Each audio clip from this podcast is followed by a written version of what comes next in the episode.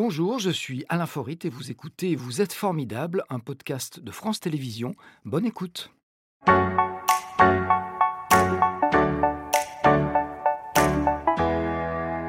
Bienvenue dans Vous êtes formidable, votre rendez-vous matinal avec des gens formidables de la région, comme Alain Goudard par exemple, que j'ai le plaisir d'accueillir tout de suite.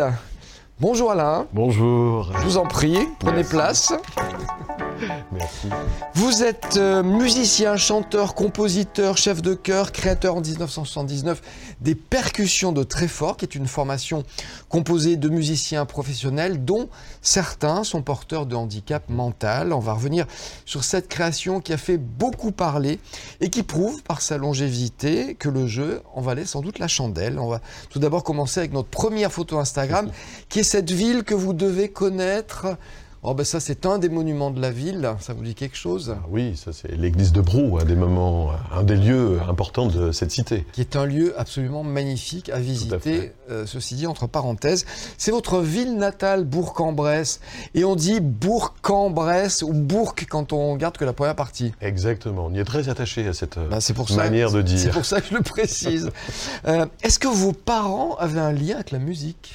Alors on peut dire euh, peut-être que cette soif euh, euh, d'être en musique qui m'anime, oui, elle a été insufflée un petit peu par ce côté parental, parce qu'à une certaine époque, mon père aimait beaucoup, en tout cas, participer à certains radiocrochets et adorait un petit peu les, les airs d'opérette, et notamment ceux de Luis Mariano. Donc il s'aventurait un peu dans, dans toutes ces choses. Et euh, des similitudes. À l'époque, il y a aussi la guerre qui se déclare, et puis euh, du coup, il ne peut pas aller dans ses désirs et il peut pas explorer peut-être ces, ces, ces choses-là. Et il vous a transmis ce goût. Voilà, je pense que. Et cette frustration, peut-être. Peut-être les deux. Ça arrive parfois. Ça. Voilà, donc c'était de l'inconscient, conscient, mais en tout cas, il nous a glissé euh, cette opportunité de, de, pouvoir accéder à une pratique musicale en allant tout simplement au conservatoire de musique de Bourg-en-Bresse et de découvrir ce que pouvait être la musique et la pratique instrumentale. Il, il a instillé, il vous a pas forcé. Non, non, non, non. Euh, en, tout cas, mes frères et sœurs, on a tous été euh, invités finalement sur ce chemin de la découverte de la musique, euh, grâce à certainement à, ce qu'il avait comme passion à l'intérieur à, cette époque-là. Vous avez commencé en apprenant à jouer d'un instrument Oui. C'était lequel d'ailleurs La clarinette. Parce que vous jouez de plusieurs instruments C'est ça. Après, je suis passé un peu par le saxophone, et puis un peu plus tard par la percussion, la voix aussi, le chant, puis la direction ensuite d'ensemble. À partir de quel moment est-ce que c'est devenu évident pour vous que votre vie professionnelle allait être dans la musique? Ça s'est côtoyé un peu. Vous savez, il y a euh, à la fois du côté parental, il y avait cette envie de tiens, pourquoi pas explorer quelque chose qu'on n'a pas pu faire. De ce côté-là. Voilà. Puis en même temps, il faudra avoir un travail parce que musicien, artiste, c'est peut-être pas complètement un travail. Donc vous voyez, il y avait un peu ces, cette contradiction des ah, choses. Il y a ambiguïté là, oui. Il y avait ambiguïté. Donc il a fallu cheminer avec ça. Et figurez-vous, donc euh, euh voilà, j'ai deux diplômes d'horticulture. Donc passer par l'horticulture pour arriver ah, oui. à la pratique musicale à plein temps, si je peux dire. Oui, vous avez pratiqué ou pas Un petit peu au jardin de la ville donc de Bourg-en-Bresse. C'était première activité professionnelle. Voilà, et en même temps, je m'échappais très rapidement pour pouvoir aller faire de la musique dès que c'était possible. Voilà, en tant que saxophoniste et clarinettiste. Clarinettiste, un, un, petit peu les deux. Et puis il y avait déjà des gens que je rencontrais qui étaient persuadés que c'était important, que la musique pouvait être à tous et, que ça peut être l'objet d'une rencontre. Alors un jour, il y a des gens qui viennent frapper à votre porte. Il s'agit de, de l'ESAT, qui est situé dans sept communes qu'on va voir. Alors, quand je dis sept communes, c'est un peu compliqué. C'est notre deuxième photo Instagram. Ça pourrait être où ça? Euh, bah là, euh, c'est très fort. Euh, c'est euh, Val-Revermont aussi aujourd'hui, puisqu'il a changé de nom. C'est un peu compliqué parce qu'au départ, il y avait très fort d'un côté, il y avait Cuisia à côté. Aussi, qui était la Après, on l'appelait donc très fort Cuisia. C'est ça. Et ensuite, c'est devenu Val-Revermont parce qu'une troisième commune est C'est ça, puis l'intercommunalité. Et voilà, donc du coup, effectivement, aujourd'hui, c'est Val-Revermont. Mais à l'époque, effectivement, c'était la, la, petite commune de Treffort où, comme vous le disiez, il y a un ESAT qui accueille des personnes. Un ESAT, c'est un établissement alors c'est établissement asservi d'aide par le travail. C'est ça. C'est-à-dire que là, permettre à des personnes en situation de handicap de pouvoir être inclus dans la société, en tout cas c'était le, schéma pensé au départ, par le travail. Alors cet ESAT, il est rattaché à la DPI de, de l'Ain. Ils sont venus vous voir pourquoi, sachant que Vous étiez animateur euh, musical déjà? C'est ça, il y, avait une, association euh, qui, s'appelait à l'époque Clavicorde, et euh, elle avait des gens, notamment des Gérard Rotelin, André Caillot, qui, étaient persuadés, justement, ce que je vous disais tout à l'heure, qu'il fallait aller à la rencontre de tous les publics. On se posait la question à l'époque de la musique à l'école, par exemple, la, pratique artistique des personnes âgées, le tout en commun, d'aller sur les campings faire de la musique. Voilà, et, ces gens-là m'ont insufflé aussi cette, cette vision, cette attitude, et quand est apparu cette demande justement du directeur de l'établissement. Vous étiez prêt ben, En tout cas, euh, j'avais jamais fait. C'était ouvert. Voilà, c'est ça. En tout cas, ils avaient ouvert toutes les, voilà, toutes les portes pour dire tiens, oui, pourquoi pas. Parce que l'objectif, c'est de mettre en place une activité thérapeutique et pédagogique au sein d'ateliers musique du foyer euh, des résidents et ça en collaboration évidemment avec des euh, éducateurs. Déjà, comment est-ce que vous avez réagi à la, proposition? Parce qu'on a beau être ouvert, on se dit, ouais, ça risque d'être compliqué, non? On en a discuté autour de la table avec euh, tous ceux qui étaient là pour euh, accueillir cette demande. Et puis j'ai dit, bon, pourquoi pas? Effectivement, je n'avais jamais rencontré ces personnes singulières que peuvent être des personnes en situation de handicap. Mais du coup, il y avait le goût de l'aventure et du risque de la rencontre. Est-ce que vous aviez déjà en tête l'idée de, de, faire, de constituer une formation Du tout. avec des professionnels? Pas du tout. Du tout, c'était de se dire, tiens, il y a cette rencontre et quel chemin on va pouvoir faire ensemble. et c'est petit à petit que, voilà, en aucune manière, lorsque ça a débuté, j'imaginerais que ça existerait encore 43 ans plus tard. Vous aviez travaillé avec des personnes handicapées ou pas? Absolument pas. Et alors, quelle a été euh, la, première approche? Est-ce qu'il y a une, une, petite peur? Parce que parce qu'il y a des gens qui, devant l'inconnu, parfois, euh, ont peur. Je pense qu'on m'avait suffisamment. Euh, alors, je ne veux pas dire qu'il n'y avait pas des appréhensions, qu'il n'y avait pas, euh, voilà, cette euh, dire comment ça va se passer. Mais quand j'ai rencontré pour la première fois ces hommes et ces femmes, ils avaient déjà travaillé au préalable avec un éducateur qui était musicien, et c'était pour ça qu'il y avait cette demande. Et il y avait une musique quand même qui existait. Il y a une musique qui se développait, il y a une musique qui avait une manière de faire. Donc du coup, par contre, on ne pouvait pas venir à eux et leur dire, ben, on va faire trois, quatre, telle chose, telle chose. Ça, c'était pas possible. Il fallait s'immerger dans leur univers.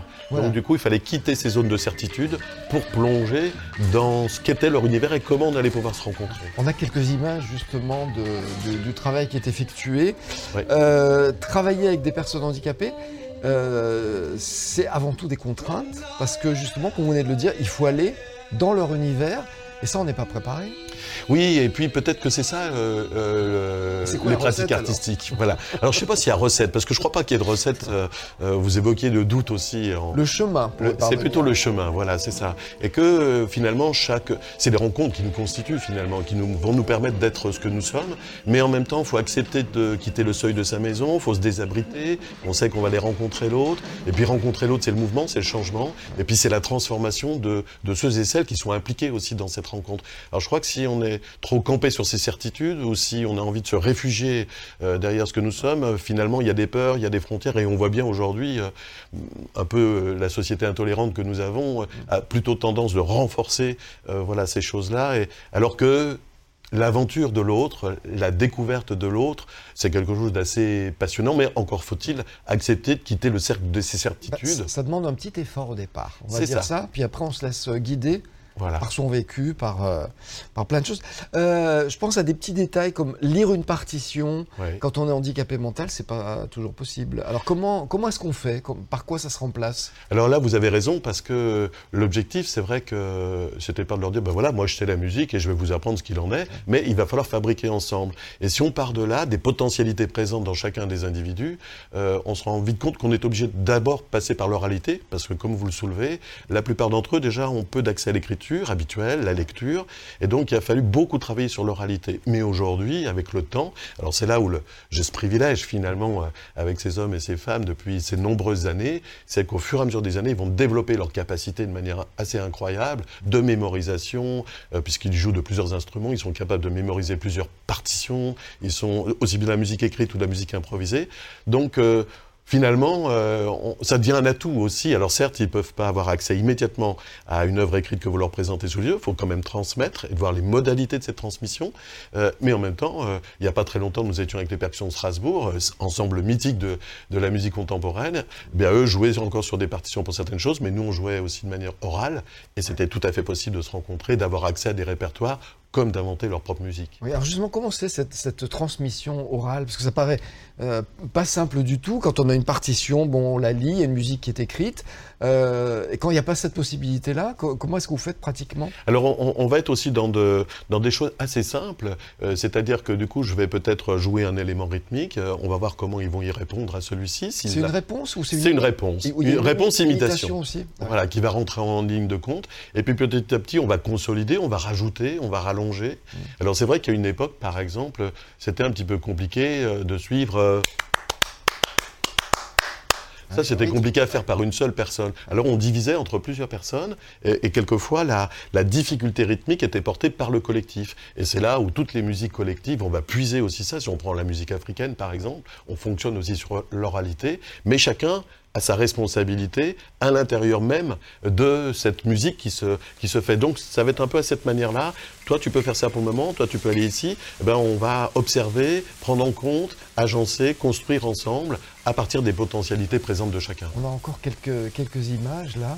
Oui, ça c'est l'oracle de papier. Alors, on va vers la, scénographie, la jonction entre le mouvement, euh, avec la plasticienne Karine euh, Chantela aussi également. Et, c'est une œuvre du, compositeur belge euh, Baudouin de Jarre, qui est uniquement à partir du papier.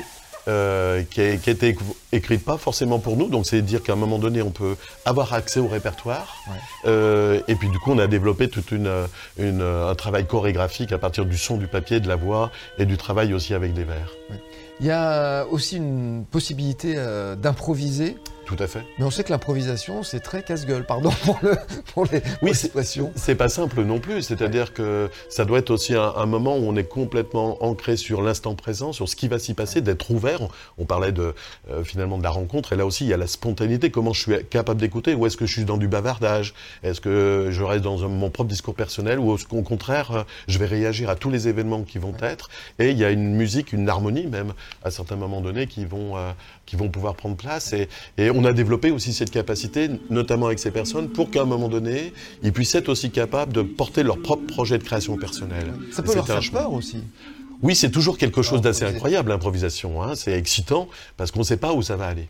Parce que euh, nous, les valides, entre guillemets, on peut avoir peur de l'improvisation parce que ça nous met en danger. Je pense que eux aussi, ou pas? Euh, Oui, ça va. Dé... Alors, où ils ont moins de. Peut-être que si le mot confiance est là, voilà. Si la confiance entre ceux et celles qui sont là est, bien présente et cultivée, à partir de là, chacun va oser, oser faire, oser être, euh, oser s'aventurer, se perdre aussi quelquefois, mais on va pouvoir se retrouver. Peut-être plus que nous, ils, ont, ils oseront, non? Oui, je pense qu'à un moment donné, ils vont. En tout cas, il, y, a des, il, y a, des frontières qui vont franchir plus rapidement euh, dans la relation, et quelquefois, nous, on a des précarés, qui, des codes aussi de communication, quelquefois, qui nous empêchent, qui nous inhibent aussi dans, dans une. Voilà, j'avais parlé d'inhibition, voilà. effectivement, alors quelquefois, elle est lourde aussi pour certaines de ces personnes qui ont du mal effectivement à franchir le cap de leur centrage, et, parce que c'est leur, sur leur histoire personnelle qui peut-être les cloisonne un peu. Mais dès qu'on leur donne la possibilité de s'être osé, hop, mm. il s'ouvre quelque chose. Parce que handicap mental, ça veut pas dire inconscience. Hein. Absolument. Pas franchir le. Oui, et puis handicapé ne veut pas dire que je ne suis pas capable de lire. Euh, voilà, il y, a une différenciation euh, euh, très importante. Quelquefois, on fait des amalgames sous ce terme-là, qui, ne, qui, qui a tendance à enfermer sous des étiquettes alors que les réalités sont bien différentes. il faut se débarrasser des étiquettes. En 1979, donc, la formation Les Percussions de Tréfort est née. Combien de musiciens? À l'époque, il y avait pratiquement une bonne douzaine de musiciens, hommes et femmes, avec des compétences très, très, très, très diverses. Alors, l'idée de, de mélanger des handicapés et des valides, elle est venue très vite ou pas? Comment ça s'est fait? Alors, elle était, même si moi je n'avais pas forcément euh, la manière de formuler les choses correctement, euh, en tout cas, c'était de se dire ça ne peut pas rester que dans l'établissement. Ce qui était important, c'est de pouvoir se dire un jour, il faut aller, aller à la rencontre des autres et faire avec les autres. Alors là, j'ai utilisé un petit peu les liens que j'avais déjà à l'époque avec des chœurs, avec euh, des chœurs amateurs ou un atelier de jazz de musique improvisée, et on a commencé de faire nos petits pas. Lorsque on parlait de, ce, de confiance il y a quelques instants, lorsqu'on a pu sentir que ce commun que constituaient ces personnes était suffisamment solides en eux-mêmes pour pouvoir se dire tiens, on peut transmuter ce commun pour aller rencontrer d'autres. Et là, c'est là où a commencé ces petits essais et on a vu aussi toute l'importance euh, que ça pouvait euh, révéler le fait de, pouvoir faire euh, cette musique. Et puis surtout, ce qui me paraissait important, c'est qu'il n'y a pas de musique ou une pratique artistique spécifique pour un public spécifique, mais il y a bien l'ensemble des pratiques artistiques. Et l'objectif, c'est bien de, se retrouver mélangés parce qu'on est les uns les autres, on dans une communauté d'individus. C'est une histoire de coprésence, cohabitation, coexistence. C'est le comment être ensemble à plusieurs, le comment être avec est important. Comment s'est passée la rencontre entre les, les validés et les handicapés? Alors c'est Ça a matché tout de suite? Ou ça a été compliqué Quelquefois, c'est peut-être les, personnes en situation de handicap qui étaient plus à même d'aller rencontrer les autres que, que vice-versa. Et où il y avait des regards, il y avait des appréhensions, il y avait est-ce qu'ils vont y arriver à faire, ou, trop de compassion, euh, et voir un autre endroit qui n'était pas. Et puis quand ils ont vu que finalement, euh, ceux qui chantaient euh, étaient euh, très en accord avec ceux qui les accompagnaient rythmiquement, que finalement, on parlait de la même chose. Et qu'on pouvait s'apprivoiser. Exactement, s'apprivoiser les uns et les autres. Est-ce que vous vous souvenez du premier concert, je crois que c'était en 1984, il s'est déroulé comment?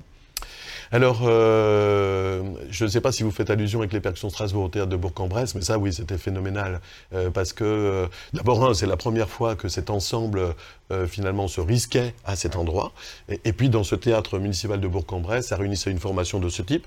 Les percussions très fortes qui n'avaient pas encore ce petit nom parce qu'ils se sont dit euh, les percussions de Strasbourg s'appellent comme ça, ils habitent à Strasbourg, pourquoi pas s'appeler les percussions de très C'est comme ça que c'est venu. Des chœurs amateurs euh, qui étaient là dans une création qui allait réunir tous ces composants, Claire Renard, euh, donc les percussions de Strasbourg, ces chœurs amateurs, et pour interpréter une œuvre qui s'appelait La Vallée Close. Et c'est une démonstration qu'on pouvait tous se réunir effectivement au travers d'une création ensemble dans une même dynamique commune. Donc ça c'était une, une, belle étape. Donc faire cohabiter des, des musiciens valides et des handicapés, euh, arriver à se produire, mais là après il faut se produire régulièrement.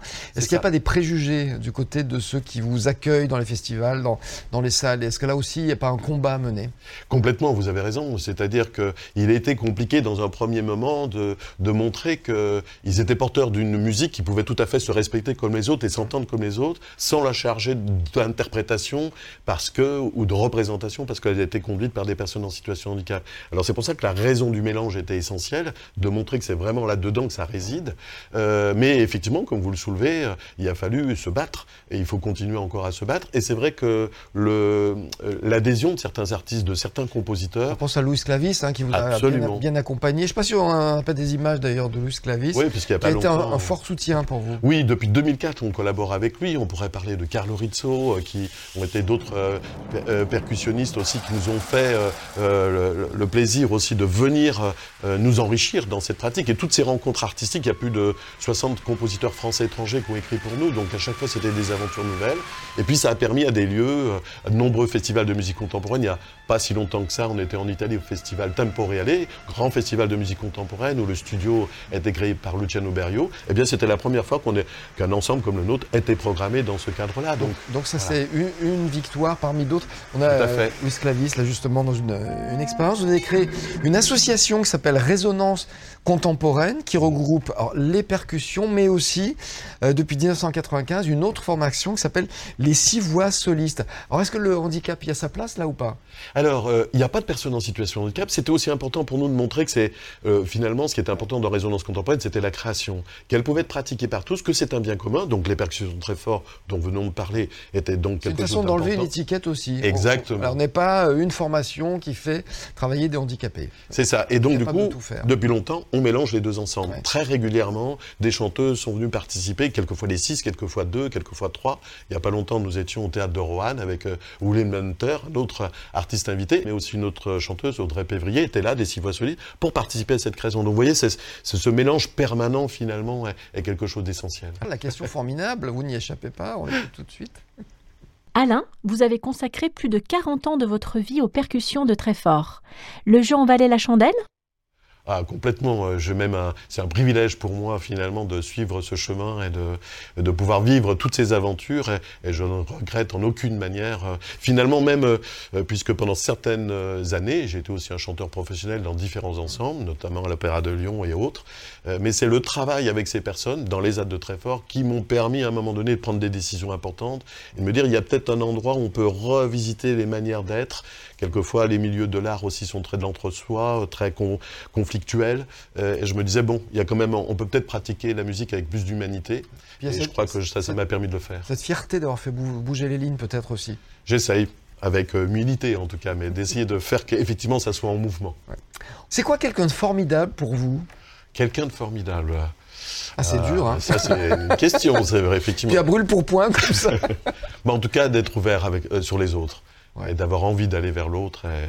et de, peut-être de dire tiens, que nous arrive-t-il quand l'autre arrive? Et que là, c'est quelque chose de passionnant qui s'ouvre.